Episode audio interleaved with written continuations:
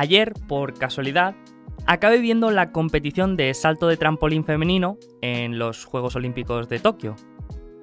Para mi sorpresa, esta modalidad es una de las que más audiencia suele tener en este tipo de torneos. Pero lo que más me fascina es la puntuación de este deporte. En otros deportes es más fácil. En baloncesto gana el que más canastas meta, en fútbol el que más goles, en natación y atletismo el que llegue más rápido. En estos, determinar el ganador es muy fácil, son matemáticas básicas.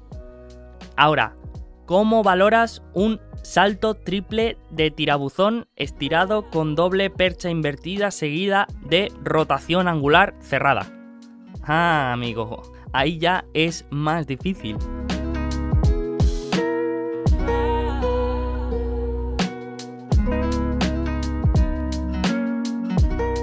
Se ve que los jueces valoran a cada atleta en base a unos elementos técnicos como la posición corporal, el ángulo de entrada, la cantidad de salpicadura o la calidad de los movimientos. Pero después, todo ello lo multiplican por un valor al que llaman grado de dificultad. Este paso lo cambia todo. Puedes haber hecho un salto perfecto que si tu compañero ha hecho otro salto igual menos preciso, pero los jueces creen que tiene mayor grado de dificultad, el otro se lleva el gato al agua. Y nunca mejor dicho. Lo que quiero decir es que por mucho que se intente matematizar, siempre va a existir un grado de subjetividad en la decisión y por tanto un grado de azar. En otros deportes también existe un grado de azar y de subjetividad, en el fútbol, aunque exista una reglamentación clara, siempre acaban apareciendo momentos en los que el árbitro tiene que interpretar una jugada. En la inversión encontramos algo parecido. Existen unas reglas y unos principios básicos, pero después tenemos una gran dosis de subjetividad y azar. Lo único que al contrario que con el salto de trampolín, al final, los mejores resultados se los acaban llevando aquellos con, digamos, mayor grado de simplicidad.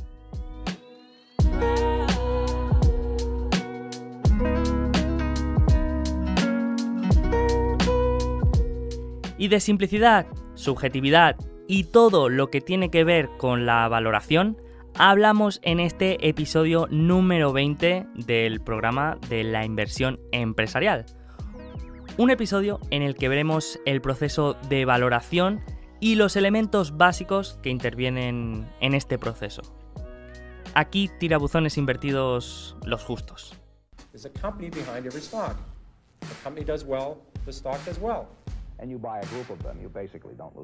Bienvenido a la inversión empresarial, un programa de alfa positivo patrocinado por Quarter App la herramienta que permite democratizar la relación con inversores de las compañías cotizadas. Descárgala ya en tu móvil para acceder a las conferencias trimestrales y presentación de resultados de cualquier empresa en los más de 12 mercados disponibles a día de hoy. Y ahora ya sí, empezamos. Muy buenas a todos y bienvenidos a este quinto episodio de este bloque de análisis y valoración de empresas bloque en el que hemos visto ya los aspectos cualitativos de las empresas, hemos visto lo que eran las ventajas competitivas, hemos visto cómo podíamos entender mejor y cómo analizar el equipo directivo y hemos visto también los estados financieros y cómo podíamos interpretarlos. Y ahora solamente queda la última parte del proceso, la valoración. Y esta es una de las cosas que quiero que se entiendan bien y que queden grabadas en relación a la valoración.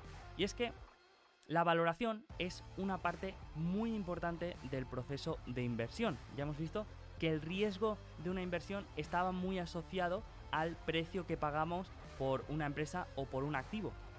Pero, dicho esto, sin entender el modelo de negocio de una empresa, sus aspectos cualitativos, sus ventajas competitivas, su equipo directivo, sus estados financieros, sin entender todo esto, no podemos hacer una valoración.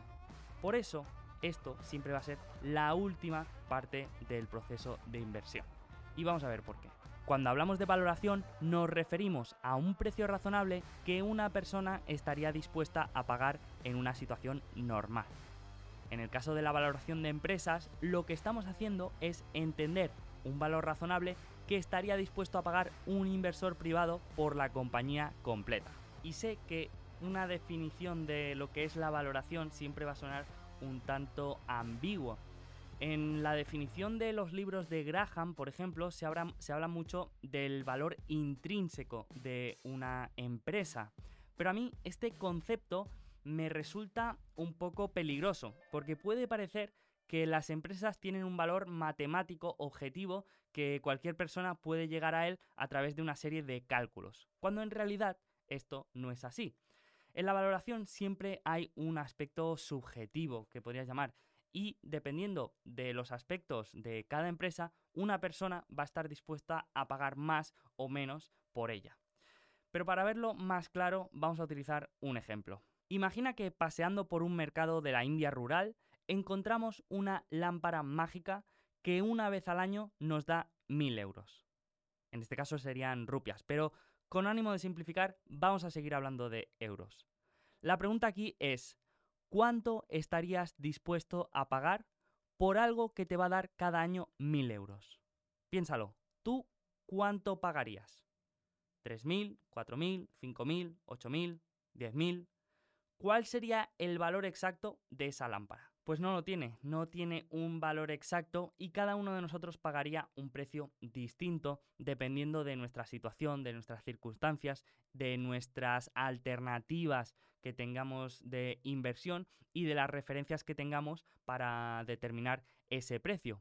Pasa algo similar, por ejemplo, cuando vamos a comprar un microondas. No sabemos cuál es el valor intrínseco de un microondas. Lo que hacemos es ir a la tienda de electrodomésticos, mirar los diferentes microondas y en base a las variables precio y funcionalidades, pues decidimos el que mejor nos encaje con nosotros. Por suerte, en la valoración tanto de empresas como de activos productivos como activos inmobiliarios, tenemos una cosa que nos va a ayudar muchísimo a determinar el valor de esa empresa o de ese activo, que son los flujos de caja futuros.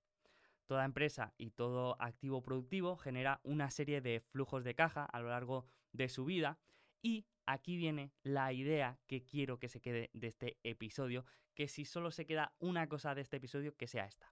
Y es que el valor tanto de una empresa como de un activo es la suma del valor presente de todos sus flujos de caja futuros. Este principio nos lo tenemos que tatuar, lo tenemos que poner de fondo de pantalla en nuestro ordenador para verlo cada vez que lo abramos y ver ahí el valor de una empresa es la suma del valor presente de sus flujos de caja futuros, ¿vale? Que ahora puede que no se entienda, pero vamos a verlo más en detalle para que todo esto tenga sentido. Cuando hablamos de flujos de caja futuros, tenemos que tener en cuenta el valor del dinero en el tiempo. Este principio viene a decir que un flujo de caja en un momento futuro siempre va a tener menos valor que el mismo flujo de caja en el presente. Si lo pensamos, siempre vamos a preferir recibir una cantidad de dinero hoy que una cantidad de dinero el año que viene. Y tiene sentido, ¿no? Si percibimos el dinero hoy, no tenemos la incertidumbre de si lo vamos a recibir el año que viene. Y ese dinero también lo podemos reinvertir para obtener más dinero. Por lo tanto, un flujo de caja en el futuro siempre va a tener menos valor. Pero ¿cómo calculamos ese valor de un flujo de caja en el futuro?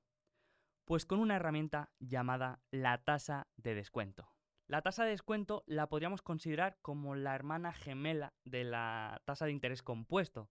Si nos acordamos, con el interés compuesto lo que estamos haciendo es partir de un valor presente, de un dinero que teníamos, y lo estamos llevando a valor futuro para ver cuánto podría valer en ese futuro a través de esta tasa de interés compuesto.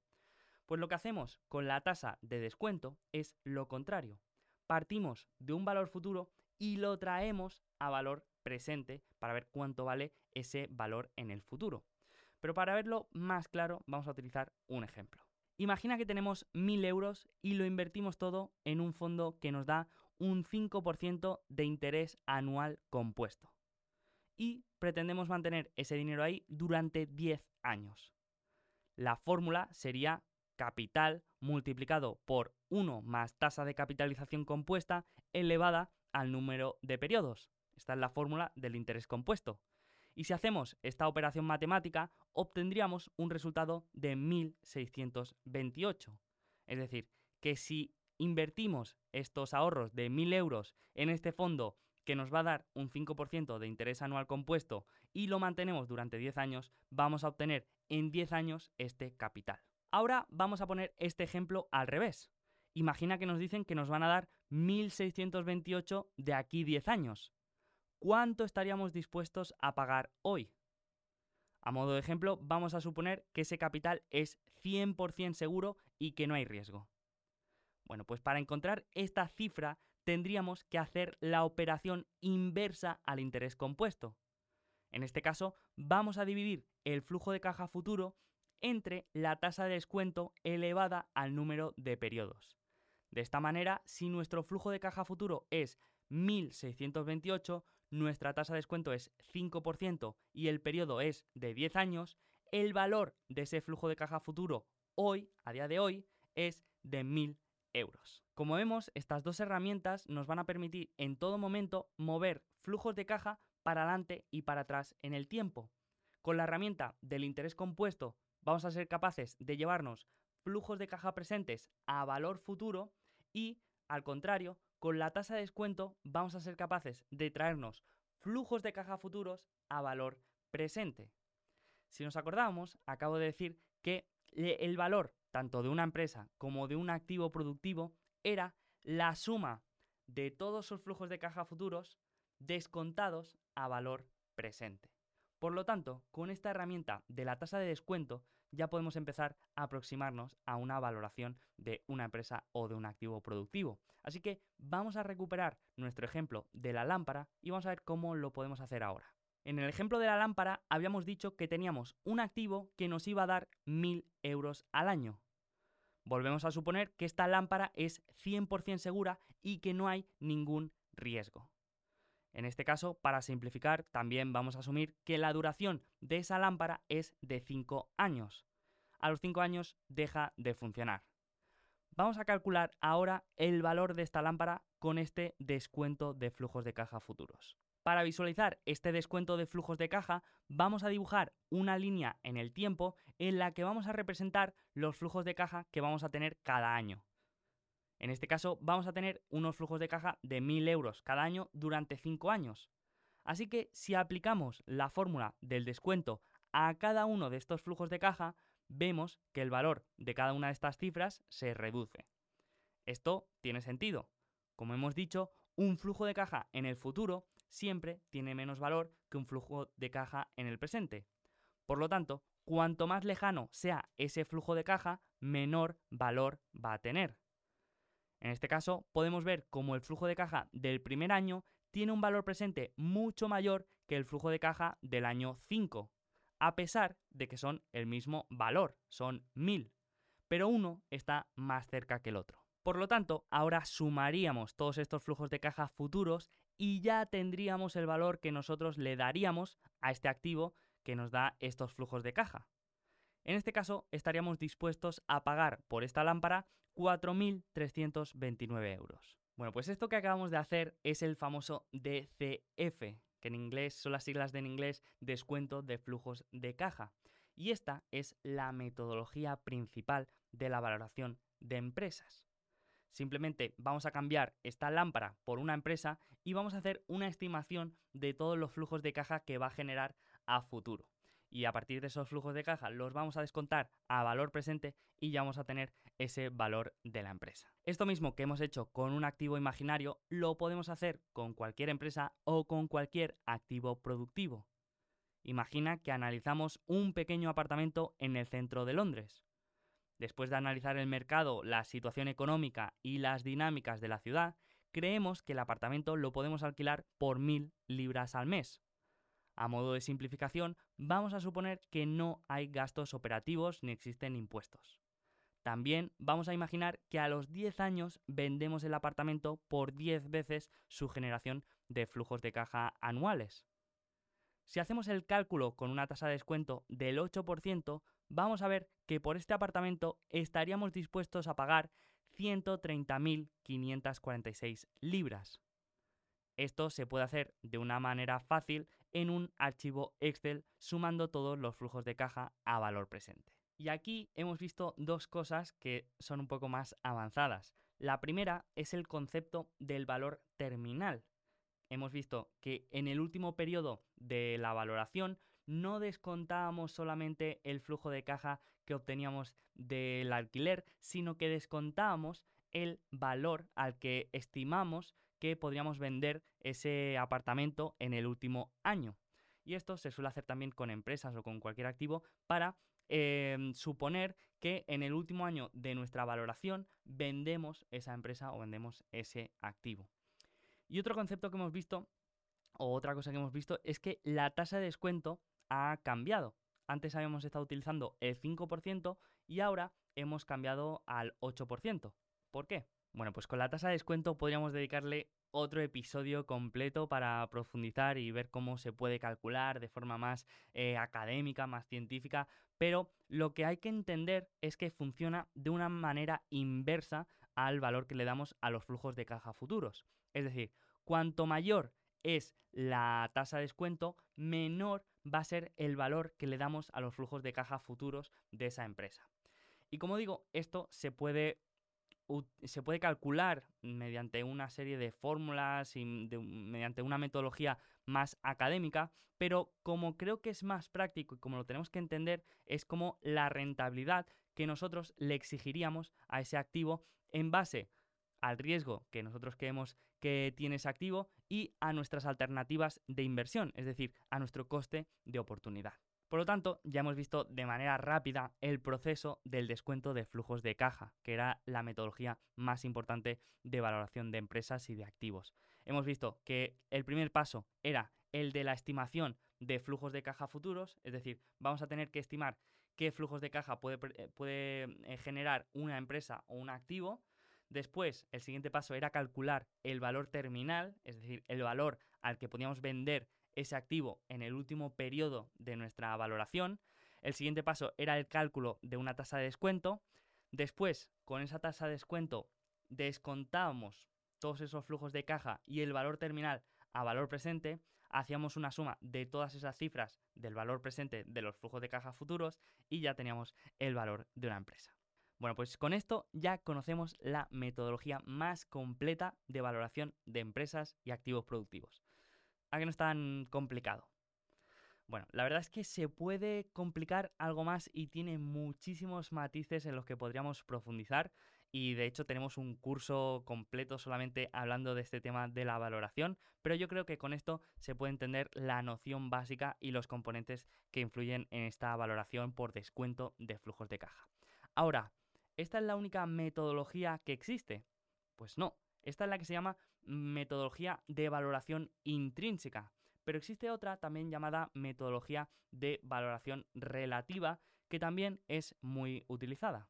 En la valoración relativa vamos a intentar aproximarnos al valor de una empresa mediante el cálculo de ratios de valoración y la comparación de estos ratios con los de empresas similares. Existen diferentes múltiplos que relacionan una métrica de la empresa con su valor de mercado. El más famoso es el PER o Price to Earnings. Este múltiplo se calcula dividiendo el precio por acción de la empresa entre su beneficio por acción y nos dirá las veces que está pagando el mercado los beneficios actuales de la empresa. Si este PER es de 7, significa que el mercado está pagando 7 veces su beneficio. Si su beneficio por acción es de 10, significa que el precio por acción de esa empresa será de 70. Y como este múltiplo existen muchísimos más, tantos como métricas tenga una empresa. Sin embargo, los más famosos y los más utilizados son el price to earnings, que hemos dicho, el price to sales, el precio sobre ventas, el price to free cash flow, el precio sobre flujo de caja libre, y el price to book value, que es el precio sobre valor contable de la empresa. Así que con esto lo dejamos. Eh, podríamos hablar muchísimas más horas de este tema de la valoración, pero ya sabéis que eh, la intención de este programa es tener una visión general de todos los campos y de todos los aspectos de la inversión, desde los más básicos a los más analíticos, más de visión empresarial y más teóricos y ir pasando por todos ellos, pero en Alfa Positivo tenemos un curso completo de valoración en el que profundizamos en cada uno de estos detalles. Así que dejamos esto aquí y seguimos en el próximo bloque en el que vamos a profundizar en la filosofía Value Investing. Seguimos.